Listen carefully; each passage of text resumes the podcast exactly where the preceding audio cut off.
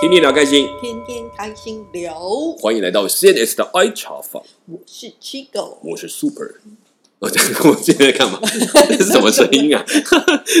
好啦，就是当然，我们也是很有声音的。嗯，我要嗯来那个试试不同的那个，有看看这这只麦的 功沉能。稳不同的表现。好啦对，让你听听以前我们在广告的声音，其实也是不错的。哦，我这个我就不这你专业。哎，呃，有有时候你就会听到我那个，哎，才发现说，好像你的声音我听起来好像在什么地方听过。好像听过是不是？我说 对对对对对，不过好汉不提当年勇。什么广告来听听看？广告我其实最都配比较多是节目。电视节目，哦然后做他的幕后配音，或者是哦有些简介片片那个配他后面的一些旁白这种东西会有。哦对，我们也配过卡通片这样子，好很好玩。有趣哦！对对对，卡通音来。我怕现在前面听的人在吐一地，我跟你讲，这已经年轻，声音已经没有那么细了。但是，但是我觉得那就是一个很棒的过程。不同的专业，就玩声音，就玩声音，对对对，那也很好。那我我觉得玩这件事对我讲，工作、生活都是很重要一件事，因为让我去产生很多的创意点。所以我为什么也喜欢旅游？其实我觉得除了工作的旅游让我很兴奋，平常自己的旅游让我很喜欢。那不同类型的旅行，我觉得都应该尝一尝。嗯。对，所以也后来为什么刚好有一段时间，我们居然会想去上海，嗯。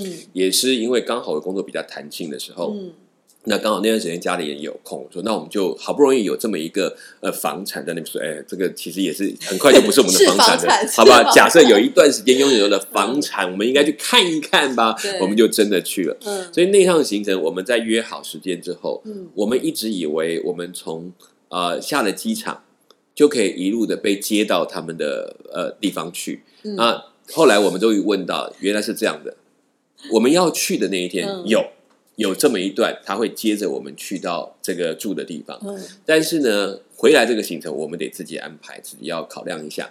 那后来也讲好说可以，他也会送我们，就回到机场，好，就这样子就多了一个，因为好不容易主人回来看房，总要一点优待，这样子好像就安排了。而且是淡季，对对对，所以我们其实也赚到了。所以我们后来我们就大概先，我本来先估了一下，如果我们从机场要去我们住的地方，就是得到了机场之后要坐捷运，要转个两三条线之后，到我们那条线，再坐到它最尾巴的一站，就是最边边的一站，再从那一站再坐公车去到它的度假村门口，然后再从门口 请他们的门房打电话给房那个房客大楼，然后确定我们来了，然后再开车送我们去这个房客大楼登记住宿，安排好之后，再从房客大楼住宿的地方，他就帮我们安排一台车送到我们那一栋我们自己的房子那边去。哇，精彩的很吧？好波折哦。好波折，但是还好我们就是他说要去接我们，嗯所以我们上了在那边在机场呢下了飞机，然后有人终于在就是到他的柜台接了我们，然后他就载着开着车就一路这样的开到我们要住的地方。其实嗯这一趟光是这就是完全不要转车，就他车子带我们去，也也也折腾了一两个钟头才到他们的可是住的通常地方。像这种住这种 resort 的，应该嗯都会另外直接有包司机，有包司机，他们有包，啊但是因为那个时期可能要特别跟他约，哦因为人没有那么多，他不然他是其实真的是有一个有一趟车是专门从那里开到这个住宿的饭店，哦那只是每一天的你的进出，就是如果我要进出的话，我就得经过这一趟，我得从这个房间叫了他的车来把我送去大门口，嗯到大门口再去做那个，那呃这个就是很复杂，那他因为在淡季。就不会有些，比如说我们讲呃，这个给绿手你们一人发一台脚踏车好了。哦，我发现连里面骑脚踏车都好累，还蛮大的。啊，所以他也其实原来如果在旺季，他还会有一些固定行程，就是他的可能有他的巴士或怎么样，嗯会每天这个 A 车可能开哪一条路线，B 车可能开哪一条，就可以跟着去玩。大概是这样，嗯但是他其实去玩都不是在市区，大概都是附近的一些嗯古镇的安排，嗯。或者是乡下的一些体验，大概都会有。所以其实你不是去上海，对，其实我是去经过了上海，对对，所以我们那个飞机场那个车一下来，他带着我们跑，就其实绕过了上海的市区，经过好几个堵车的路线的地点，才进入那条乡野的道你。们只是经过上海，对对对，然后我们和以为要去到要进到那个度假村前的有一条路。那条路其实不大，就是我们那种呃乡道，类似那样这样。然后你一路经过，就是两边是田的，真的是田的。嗯然后我就想啊，到这个样的地方，他一路经过一段很长的农田地方，然后才到。难怪，因为他这么大的地方盖度假村，他确实也只能到这些地方去盖。对，所以大概是这样。好了，我们就去这种地方，像这种登记，他就很明确知道。然后我们要带我们会员卡哦，这个这个他来确认我们这个屋主的名字，然后大概都这样子弄弄了半天才确定，然后我们 OK 就可以去住到我们可是住到那个房间，我们进去住，其实我们那一间真的就是我们大概属于一种我们我们一般来看别墅这样，像别墅 villa 那种大型的房间，真的很大。我们有自己的卧房，还有一个大客厅，嗯，然后。没有厨房，因为我们住的是两人的房间，就是一层楼就一层，就只有上面也没有任何房间，旁边也没有房间，就是我们那一栋独栋的一间。然后，然后有自己的这个小阳台，怎么样都看得到。然后，呃，我这里面的房间里面有自己的卫浴两套，有两套可以用。然后里面也有咖啡机什么等等，但他就唯独不让你做菜。那其实我们本来想说，如果住这里，如果可以自己做饭也好，忘记一开始跟他说，我们要求最好有厨房的房间，那时候忘记了。好，那就就管不管的是住了，那就住了在那里头。其实那种感觉，我们周边都是黑的，因为没有人住。然后，然后与世隔绝。对对，其实我们也不知道我们住的地方会，对，非常 lonely，而且不是半夜，还比如说有巡逻，没有，就是就是一个很安，非常非常安静。吗？呃，那一区我印象中我没有看到路灯，可能应该说有路灯，可是没有亮。我晚上就没有，但是有一种状况会，比如晚上我要出去，我打算出去，我打电话给客房，他们就会在我们那区可能开了灯，然后要求服务的时候，对他就会安排，然后也会有车过来接我们处理我们要进出的一些方式。在那里看得到星星吗？那时候我们去很可惜，天气不好。哦，其实我们去都是有点微雨，然后阴阴的，所以很可惜。不然的话，应该可以真的好好的散个步，看个星星也不错嘛。对，但是 但是就 就没有这样。那我想，我们就住到那边去。那其实有趣的是，我们住在那边，真正好玩的是，我们要每天出门的行程。那我们一开始去当然很兴奋啊，天天早早早早起了床，自己简单吃点东西，我们就开始就叫了他的那个客房的那个交通车，帮我们送到旅馆大门。他就跟我们说，我们怎么样怎么样就可以到我们要去的地方，所以我们就好。然后到了大门口，就是等等那个车。原来我们那个是我们的是他那个起站，是这个这台车的起站。嗯，所以我们只要站在那个地方等，就会慢慢陆续有些人就会过来这边一起等车的人。嗯，那我们这场等车的人就聚在一起，他会大概把这群人。沿路沿着那个田园呐，去进到那个田园当中，再去接一些人，然后再慢慢的开，然后就会开到有点像坐客运很像，它就是客运那种，就是客运的那个就是他们当地的客运，所以我们是要跟着这些人一起做。那如果我们早上出去，如果七八点就会碰到那种要去上班的人，那所以我们都会选晚一点，大概八九点之后，大概上班差不多了，然后去打打车，大概一个小时有一班。哦好，所以我们要算准时间，然后就做好，他就会沿路开到一个镇，叫做朱家角镇。朱家角，对，那那个地方呢，就是后来也也在那个当地。角是哪个角啊？就是头上长角那个角。对对对对，然后然后到那边就是那个镇上有一个小的新兴的小镇，有一些工厂。有一些，就像我之前碰到那种移工，然后就说应该说他们外地人到当地工作住的地方，因为工厂开在那里，就住在那里，然后有他的市集供应他们生活需要，这个都还不错。然后呢，在在边上一点，还有一个叫朱家角的古镇，就他们原来的把过去在那个地方的一个古镇整修起来，然后让大家可以在那里去观光啊，去旅游。那也是当时在他们里面的国旅很喜欢去的一个点。它是因为它那个镇是建在。河道上面很大吗？呃，蛮大的。其实那个区域，我我们去逛了两三次，才逛的比较完整。然后它的这个镇的里面是原原因为什么选择它？是因为它在那个地方，其实过去那种河道啊，里面开了很多运河，或是沿着大河切过去，所以他们整个镇是在那个河面的上面。然后它在当中还有用船做交通的，所以这个就会看到很多小桥，很多当地的那种模式。当然，这个模拟的。当初原来的样子大概模拟多少，我不敢讲，但是看起来真的还蛮不错的，就是蛮有像样的，对，有那个气氛。然后，然后就是大概这样子，所以我们有打算去那边。所以我们从第一天我们就大概就是去到这个古镇，然后我们到了当地先沿着它的一些小市集先看一看，买看一些东西，然后我们就想试试看进到那个那个朱家角的古镇里面去，就是慢慢走到里面，这真的是好用走的，因为它都是小路，然后要过那个桥。啊，每一每一个地方过一个巷口，过一个河道就要过一个，好像很多桥可以让你过。那进去之后，他怎么设计是这样？他把一些比较重要在江浙地区的一些美食分散在里面有一两条的美食街，嗯，就让他们可以在做。那当然。后来也会看到，它可能延伸出来很多店面，就包括很多四川啊各地的美食，就像我们讲夜市的那种、嗯那种街道一样，嗯哦，卖很多东西。然后呢，再来就开始还会有一些地方，它开始经营是那种古董，就是你讲的那古玩。其实大陆人卖古玩，就是古董这件事情，很早就开始了。嗯，那只是在那个时期，有的是真的东西，那你要会看；有的真的就像假的，假的其实多很多，嗯真的东西其实不多。因为其实连他们自己也不太容易分辨，嗯就是从家里面挖出来就是，或者是仿制的都有可能。嗯嗯嗯然后我们就在当中看看那些东西，然后还有一些字画，是对，这是当地的人文嘛，字画，然后去理解，然后逛。那其实，在这逛的过程当中，那个街道都很狭窄，所以有时候我们其实常常转一转，自己会迷路，因为看起来很像，我可能转个弯，然后再转个弯，又回到原地，然后其实我都在看那个招牌，现在在卖什么东西？哦，刚刚走过这里，要换一条路走。就是女生女孩认路法，对对对，就这样看看。然后还有一个方式，然后在过程当中就会看到有一些可能是呃，在这个地区里面，景它会有一些介绍，就开始比较多关于这些房子的来源呐、建筑，嗯然后慢慢的也加上一些比较新兴的创作者。就是文艺创作者，哦他们有点像我们讲的这个台湾有点像一个文艺特区艺术区对，就像我们知道台湾不是在宝藏岩，他会邀请一些艺术家驻村，他们也有这样类似的模式开，所以就会让比较不会那么过去我们想说啊，去到那种就开始到处一直跟你卖东西，一直卖东西，它多了一点商业气息，一些文创的东西就开始出来。嗯那其实这些东西逛逛，我们觉得那时候去，就是大概前三年的时候去的时候，嗯我就发现那个物价。嗯，他们其实很多文创已经比我想象的好很多。那好以外，价钱也很好。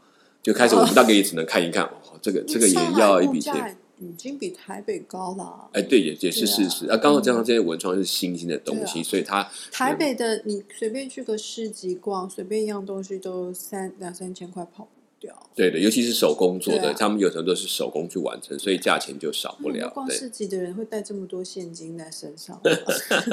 对啊，所以它其实我发现他们可能有点区分，因为有一些地方嗯国旅就是他们当地的中国大陆的的旅游团喜欢去，因为便宜，他们又是他们要的东西。那另外有一些就是我如果真的要深入去看，嗯就看到这些东西。那这种就是要看喜欢的人，你真的很喜欢，你就不会你在价钱上你就不会争夺的那么凶，就会嗯嗯哎呀这个难得看到，我应该买，类似像这样子。那其实逛它里面的吃的东西是很有趣的是，我我觉得我在里面看到有一个在当一直都在大卖的东西，其实我很想买，可是我不太想，叫我再忍耐一下。就是它里面有卖一样东西，然后我就我我没有办法想象那个东西是在一般的这种古镇的小吃店在卖，然后可以买的带着走的东西。你知道可丽饼吗？可丽饼就算了，我觉得他到处在买的吃的都可以。你知道那时候他们卖什么呢？卖控肉，应该说蹄膀，因为控肉是一小块，一块一块方方的肉那种，然后这样子对这样吃，不是，它是一块蹄膀，蹄膀，就是一块，那个你不到一整只，但是一大块的腿裤肉的概念，嗯就是我们讲那种腿裤，它就一大块，然后它就卤的很透、很深色，然后有点缩上去。我就看到单单蹄膀而已，就这样一块蹄膀，而且就摆着满就一小一小堆这样子，这样子好像堆的小山一样。带着走边走边吃。它对它没有，它不是有餐厅进去它坐在这它是让，你它就是摊位都是你买的带着去吃去吃的，就像一整块一整块有的去骨吗？有去骨，就是中间没有大骨头的那种蹄膀，腿骨肉。你像我们家做卤蹄膀那种概念，会不会太咸或是？谁知道我没吃到啊啊你怎么？我好可惜，我就我想，我有我跟一直跟我老公说，我们买一个，他就哎呀，这个是就是你怎么吃这样带？我想说，嗯，那好吧，就就 晃好几袋过去。他一定用塑胶袋，就当地就就是拿个纸袋装着你。我也我没看到有没有随手吃，可是我看到不少人买，那他们怎么吃？买的人我我就搞不太清楚。刚开始我也不懂，还是看他们是买回到很多买，家？也有可能，可是都是旅旅行团呐、不过我后来想一想，以前坐火车经验，我大概就懂了。他们其实买那个是真的可以随随街在吃的，他们就是买了这个这个肉块，这一大块一整包就买啊，大妈就开始这样，嗯，我买了，我知道，嗯就像买卤味随手吃一样的概念嘛。是对他来讲，这也是卤味的一种。对，没错，他们就甚至自己就在路边小公园开始野餐起来了，所以可能一个竹叉子就可以了。对，然后然后他们就开始撕着剥一剥，自己带着小刀就开始切开，你就可以知道说，哦，我想做的是这样的，这是随时可以吃的东所以啦谁。说的？欧洲人的野餐，我们华人也是水就野餐，对对对，野餐啊，他们就真的野餐，啊然后路当边摊就是否野餐的概念，没错，他不但卖那个肉，然后你过几餐就会卖到卖饼的、嗯卖什么的，他就这样子买都可以啦，就什么东西都有了，还有卖烤鸡的，你就是渴整只了旁边就卖饮料啊，没错，所以我就想说，我想太多，是我自己太矜持了，我应该把他拿了一颗来就开始啃给他看。对，那我就就真的在路上，而且不是一摊，是好几摊，就很多大人。只吗？呃，至少至少它小的小的都比我的拳头还要两颗拳头还要大一点点。我的很大、对，欸，所以我就其实好好想吃那块肉那种感觉，但是 但是又知道真的很不方便，但是它真的就是最小的大概就像我手上那个一个面。包大小。对对，一个面包大小，所以它其实要这样吃起来是蛮，不知道大概就几个人会分着吃这样子。对啊，为什么面包可以拿着吃，蹄膀不可以？对嘛？谁说的？就是我们自己这种固肉的习惯，把自己绑死了。好啦，这个就是看着他们这样买。那除了买那些，它其实还有很多在在地的一些一些食材料理。那还有会在他们会选几个呃，就是已经开始比较进步，他会开始把它选几个比较特色的房子，嗯开始跟餐厅合作，嗯，然后做一些当地原那本的个房子是吃原本的旧房子吗？应该都是原本的结构去完成的，哦。因为我看得出来一定有修过，哦。但是他们那个时候的的整修的古镇就比较比起以前好很多，以前可能就是啊就把它盖起来，现在是比较考虑有没有像那个样子的房子，哦然后照那样去盖，然后他们还会有一个在当地在这个朱家的这个镇上，然后。他们以前在有一些呃这种河边的活动，嗯。他们就会把那些船，就是那种就仿古做的那种船啊、竹筏啊，就一起做出来，然后在那边展示他们在进行这个活动的方法给你看，哦，也会有这个情况。所以，但是我觉得其实看不太懂，但只知道就好像一群人就开始用的那个竹筏在那里跑动，嗯我没去细问啦，只能这样讲。因为我有听说啦，就是他们后来就是为了观光这个，然后就很多财团或什么，他们都是真的就是造镇造城，对。然后就是这种做这种像苏州那边也啊很多这样，就整个仿古的，然后就是其实他真的是从。一砖一瓦开始仿哦，对然后他甚至于像我是听好像苏州那里，他甚至于连欧洲的城市，嗯他都仿，然后就是完全这样盖的很像，然后就是你就走着怎么就会出现，比如假设怎么变成威尼斯，对对对对，对，就是完全仿造这样子。所以他那时候就是觉得说我我你们有，我们也可以有，然后就嗯就是完全我就做一个给你看嘛。那也是可行啦，但是你就会觉得好像怪一怪的一点点。对，就是那种，就是有点像那种人工跟是不是原本的古味。有，所以这几年我们常常有一些我们之前做社会企业的一些一些朋友们，他们就会去大陆，他们其实想问说台湾到底怎么做这一块，有一些做的非常成功的，大陆就来问。后来他也讲到说，其实如果你们只是要盖一个建筑很容易，他说最难的是你知不知道他们到底为什么要过在这里过生活。嗯，哦，换一个角度来讲，如果连在地想住的人都住不下去，是他就没有那个文化氛围。我们当初对认为这里很好，是因为那里住的人产生的氛围让我很好，所以他们也鼓励，就是说，如果你希望让大家长久的来，不是找一堆观光客，对。是你变成一个你要非常把它的文化的对这个涵养跟这个特色对。表现给人家看，而且就是你住在那里的人对这里的感情延伸出来的东西，可能有的旧的是新的，但是因为从这份感情延伸出来的，就会让人进到这里就喜欢。这个。原本在这的，嗯，不管是建筑物或是人，它是可以继续延续下去的，对对对而不是只是为了要吸引很多人来，然后弄一下了就毁了这样子。对，所以他什么？他要把那个宜居的环境的概念弄出来。所以我们也常会说，同样是乡下，为什么你喜欢去日本的乡下，你却不喜欢去台湾或者是某一些地区的乡下？嗯是因为在某个程度来讲，他把日本把他的乡下的氛围水平拉高了，但不改变它的味道，但是也不去促成一个好像一堆人去赶快观光来赚钱的方式的时候，嗯他就维持了一个味道，让你慢慢去品味。可是，在有一些在台湾或者在在大陆的一些乡下，就是说他没有尝试把他本身的水平文化拉高，他只是想要往现在流行或者是主对对。流的这种，然后大家都来看一看这个有趣的东西，但是其实把有趣的东西做出来，结果把整个生活都牺牲掉了，这才是危险的地方。我觉我觉得其实观光的嗯。的考量到现在，大家都在问：我要一下子让它变成观光地点，嗯。还是让它变成一个永续的观光资源？这件事情其实都是我们在真的很有时候真的很权衡的时候，你要想久一点点，不不容易。所以，所以我们如果想长远一点，其实会让每一个地方本身的特质才能够活出来。是。对，那所以去朱家角那一次，我觉得我看到的有一些人正在努力这一块，但也有一些还是走回像我们讲那个美食街叭叭叭这样跑。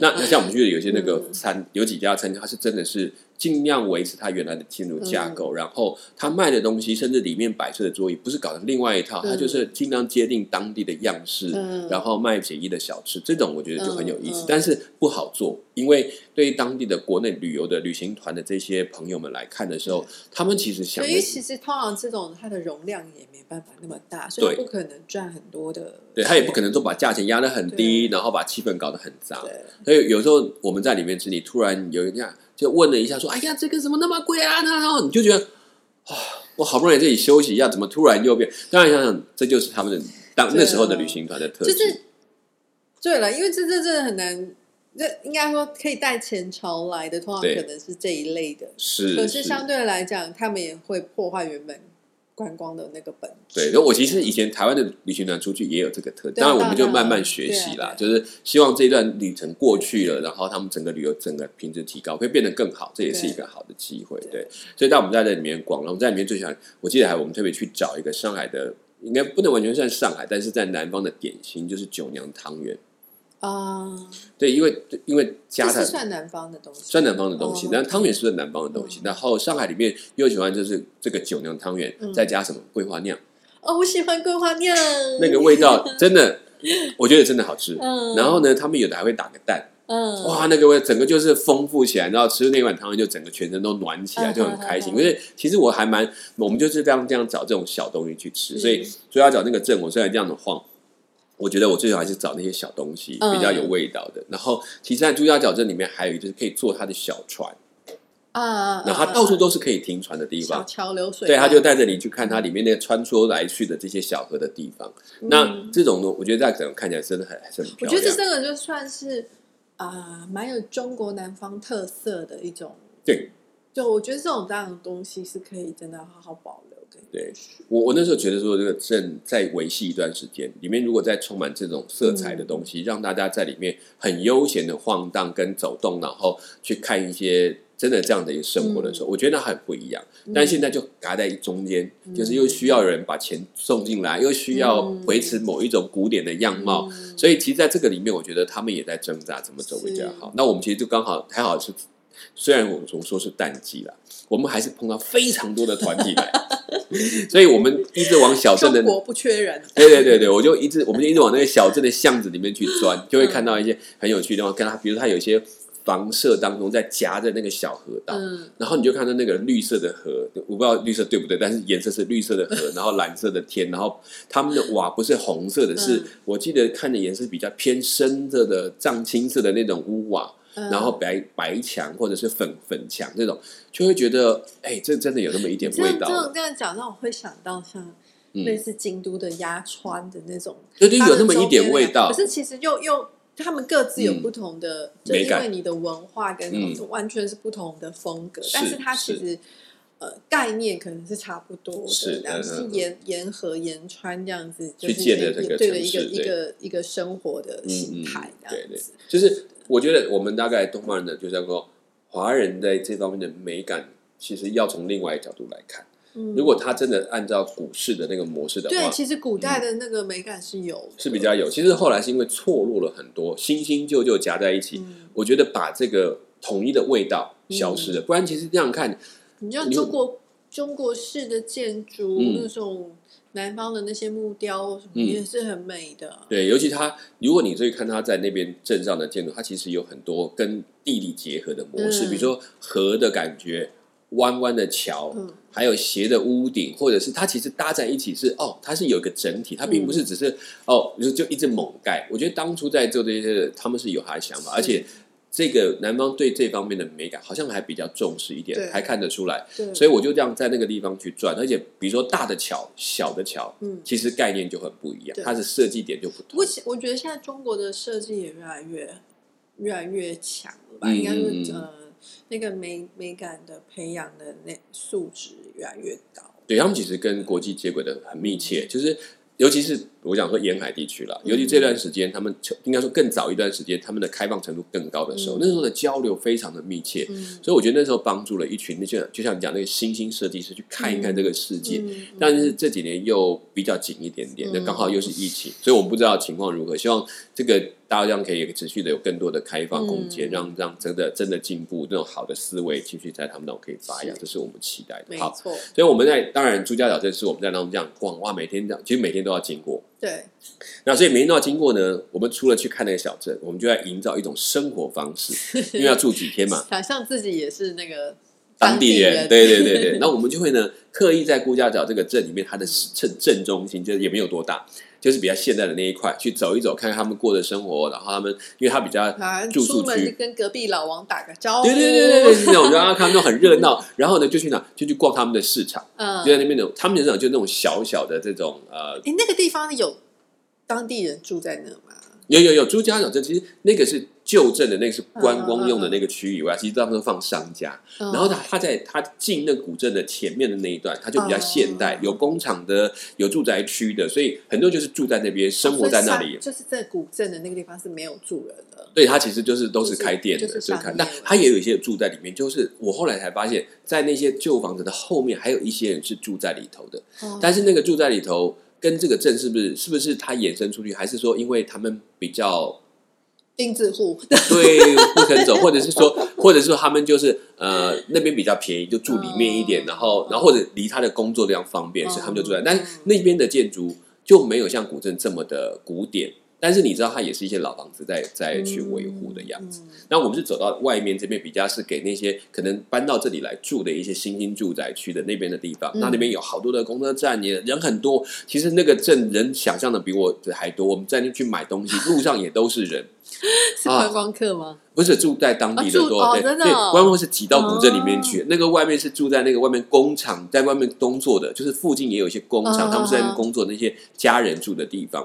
然后我们就在那个也去他们去他们买的这个水果铺啊，然后也有他们这种各种小型的店面商店啊，嗯吃东西啊，买东西。所以我们就到那边想说啊，都来这里了，就来逛逛他们当地买东西的地方。嗯，所以有那种，它有一些超市、超商那种生鲜超商，那当然就比较 local 一点。白发你就觉得很像那种很多市场的集合这样我们就进去这样买，然后去买一些东西。我还记得我们第一天到之后，我们呃第二天我们就要回去的时候买，因为我们房间没有东西可以吃啊，你也再去这不好，我们就去买一些市场的东西。我们买了一个大的木瓜，一个很大的木瓜，然后我们就去买，还去买很多当地小菜。嗯，他们腌制的小菜，嗯我想，哎、嗯。这种我们就可以这样在家里自己嗯嗯嗯。吃，我们就买这样这种，真的那种那种进去那个地方买出来，都就便宜差很多，价钱就差很多，很便宜。就是观光市区，对对对，然后我们就在那，然后然后附近还会碰到有一些那种小朋友的那种，应该是其实不能讲小朋友，因为他们的叫零食店。嗯，我不知道你们逛过零食店，零食店我们以前的零食店，小时候我们逛的是进去里面这一袋一袋，哎，我这个我要买一斤，这个我要买多少那种像小豆苗那样吗？类似，但是比它再古老一点点的模式，哦 就是它的它的不一常可能是我们就像你之前讲什么那个馓子啊，嗯。哦，有这个麻花，嗯，然后有，那还有一些是大陆人喜欢吃的小菜的东西，嗯。他们分小包装，然后那就会在那个地方就卖，这样子，他就一整间。哦，对对，然后就就每一筐这里面这一筐这一筐里面的每一个多少钱，那一筐里面每一个多少钱，那就可以抓一把抓一把抓一把，然后他就算，如果同一批都是一样价钱，你就你都拿混在一起也没关系，哦然后就可以那这个跟那个小豆苗有点类似，对，有点类似说哦，同一个价位你就随便塞，嗯嗯嗯我称重完对了就对了，嗯就这样子。嗯所以我们也去那边去逛了，买了一些哎一些哎这好好玩的小东西，比如说那是我们魔芋爽，不知道你们听过？我我知道他们那个好有名哦，好有名，好爱吃那个玩意。是类似蒟蒻还是什么？它是蒟，蒻，它是蒟蒻，它其实就是里面就然后调味的问题，然后发现嗯哇，这个调味料真多，可是他对他们的那个小不能说小孩，就是零食。对它的味道放的，很重可，是他们的味道都有够多。然后我有时候，嗯其实我以前出差的时候，我的大陆的同事，他们有时候下午或什么，他们就拿出来吃，然后他们就会给我们吃，然后我们就是尝试了以后，其实不是不好吃，可是你真的觉得那个味道重到，或是色素，对然后你有时候觉得说我到底在吃什么东西，我其实有点怕怕的，对。可是你会发现，他就他一直吃久了，那个味道你习惯，你又很想再吃，刷嘴，对，就刷嘴，就是他就很配，所以就很麻烦。我们就看啊，就是在吃这些东西。其实我觉得，其实那就是那个概念说。我们就在啊，我们就看看他们怎么知道，自己也买一些。嗯。那有一些可能啊，以后可以带回去给送人家，怎么的嗯尝个味道，就这样。然后就这样逛，所以我们就开始这样逛那些市集，就觉得让我们好，就很可惜看到一些生鲜，我觉得哎，这个东西做来应该很好吃，买不下去，没有厨房，所以我本来想说买一些回去可以自己做料理，生食生食，都可以自己哦简单的炒一炒，弄一弄，烤一下就好了。啊，就可惜就没有厨房，这是这是很可惜。所以我真的觉得，如果以后真的住到像这种 resort，一定要有厨房。听起来为什么不能买蹄膀？我还在纠结。对我也在纠结，我也在想，我为什么不坚持一点点，就买一颗？去宇宙再吃啊。对啊、就买一颗会怎样？好了，总之这就是一个，这个有时旅行有时候也是遗憾，就是来不及了，嗯就是来不及了。对那那是这样，所以在那里大家跑。那后来我其实我最喜欢在当地，我一直在找一样东西，是我之前在杭州有试过，叫做生煎包。嗯，台湾有生煎包，但是台湾大概都是所谓的有的很有名的生煎包，有非常有名有。杨杨，我有点忘记名字了，杨记还是什么？对，有一家他是在，我们也特别去找了几家吃。嗯那因为我对那个很有兴趣，其实生煎包我从台从小吃到大，嗯在、但是在小时候吃过真的生煎包，我觉得好好吃。那时候小学的时候都还有吃，后来再大一点就变成那种水煎包，啊就大大颗的那种。对对对我说可是那个就不对，我说那不是我吃的生煎包，我就找不到了。那一直到后来，当然就是家人有的，所以带我们去上海馆子，他有的馆就有卖生煎包，就是真的生煎包，我就觉得哇，好想念这个味道，可是价钱好贵哦，已经没有，当然不跟小时候比，里吃啊，对啊，没办法，而且他就是一份一份做给你吃。那有一次我去杭州的时候，我那一次去单独去，就是去做去就教一些课程，然后去上课，然后我住在杭州的那一天晚上，我就在我就看到路边有那种国营餐厅、嗯国营小铺。那种都有登记的，然后卖生煎包，我就觉得哇，我一定要吃，我就过去趁没人，我就跟他买。他那时候跟我说，哦，这个包很便宜啊，就是呃一块钱两颗。没有便宜呀、一块钱两颗，那种人民币啊！我当然马上买了四颗，就这样子说，我因为还要吃饭，不行，我不能把自己吃它是比较小颗比较小颗。其实真的生煎包是皮薄的，对薄皮，然后底底部会煎的脆香，那样才会好吃。然后里面的鲜肉鲜肉馅要做的好。好，OK，那就这样吃，一块钱两颗，我就买了两块钱四颗，沿路就吃的非常满足。又走了一段路，另外一家生煎包出现，我一看，哇，还有。没关系，今晚就吃生煎包吧。我就再走过去，生煎包之旅对我就看看，说多少钱？一块钱四颗，啊？为什么？我想不行，为什么？买看不管还是买下来，就买了一块钱，不敢买多，一块钱买了四颗。好，感觉上，嗯，它比那个小一点点。可这这个嗯价钱是多久以前的啊？好，这个这个比较久，久这个很久，这个很久了。对，然后然后我就吃了，然后就后来这件有趣是到后面，我又走一走到一个后巷，嗯，走进去又看到一家一块钱六颗，我就决定还是买了一块钱。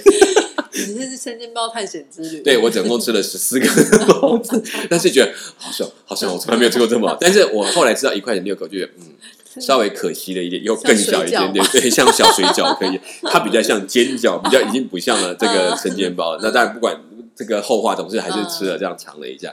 那所以我这次去上海，我们还是有刻意在去找生煎包。当然，在朱家角这种反而没看到。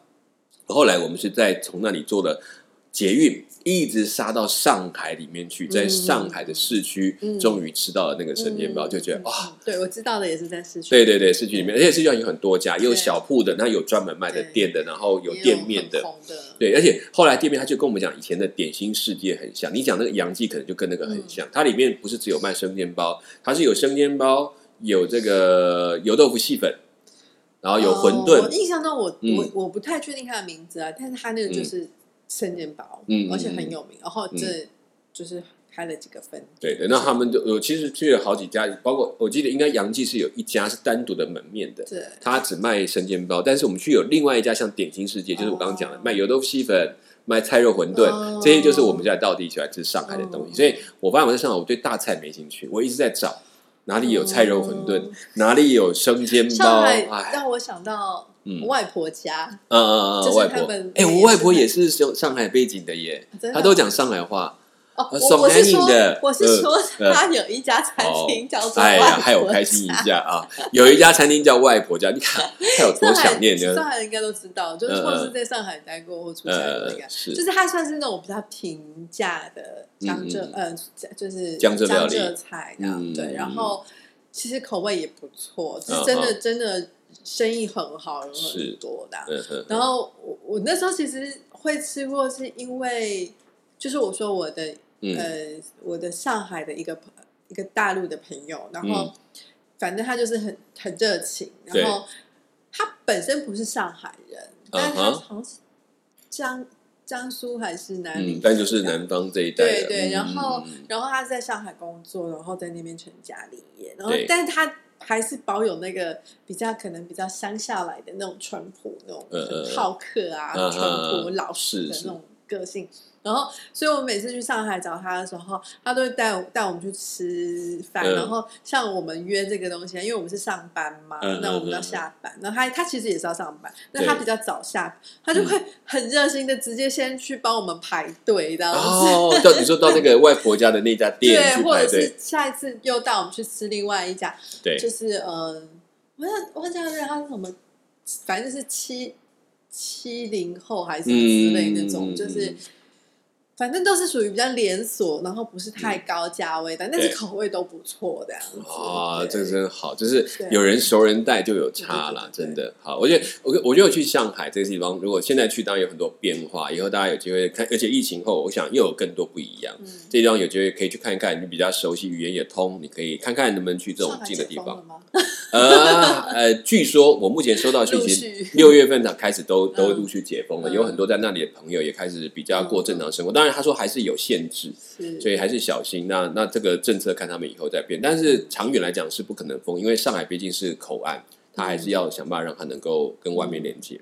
对，那但是上海的周边的发展其实相当不错，我觉得也看看，希望这个有机会等疫情过后，是不是有一些去看看这些地方？那那我们也把大概是一些大陆行程简单说，有一些地方以后有机会再来谈，也比较偏远，比如说像马尔康，我可能听过这个地方，我不知道，。没听过比。如在从四川进去往康定的方向，哦好吧，这有机会再来谈哦。对对对，嗯下面那个南方更难念，我很想去。OK，有的人就走走对，往西藏的青藏的路线呐、有的人可能是坐火车，现在后来有火车嘛，飞机成都也也有公车，对，成都也是好地方，我们在那边也待了一段时间，去当沙发客哎。哦，那下次听你讲成 都。对对对对，因为我去成都当沙发客，是我你看老老才去当沙发客，其实是一件很傻的事情，但是那还蛮好玩的嘛，但是蛮好玩的，蛮刺激。好，有机会再来谈这些地方，也谢谢大家收听我们。那关于上海的行，我相信很多人都比我们更多去到这些地方，嗯。希望有些回忆带给你，也提醒你，哎，我们快要好好预备，可以走入下一个阶段了哈，嗯。进入新的旅游行程。好，上帝也祝福你们，也希望你们每天都很开心，享受你们的旅游的快乐，回忆起来也要很快乐。对对对，身体要健康。哈，保持下去。好，那我们现在是爱茶王，就今天就聊到这边。我是 Super，我是 Tigo，我们下一次空中再见，拜。拜拜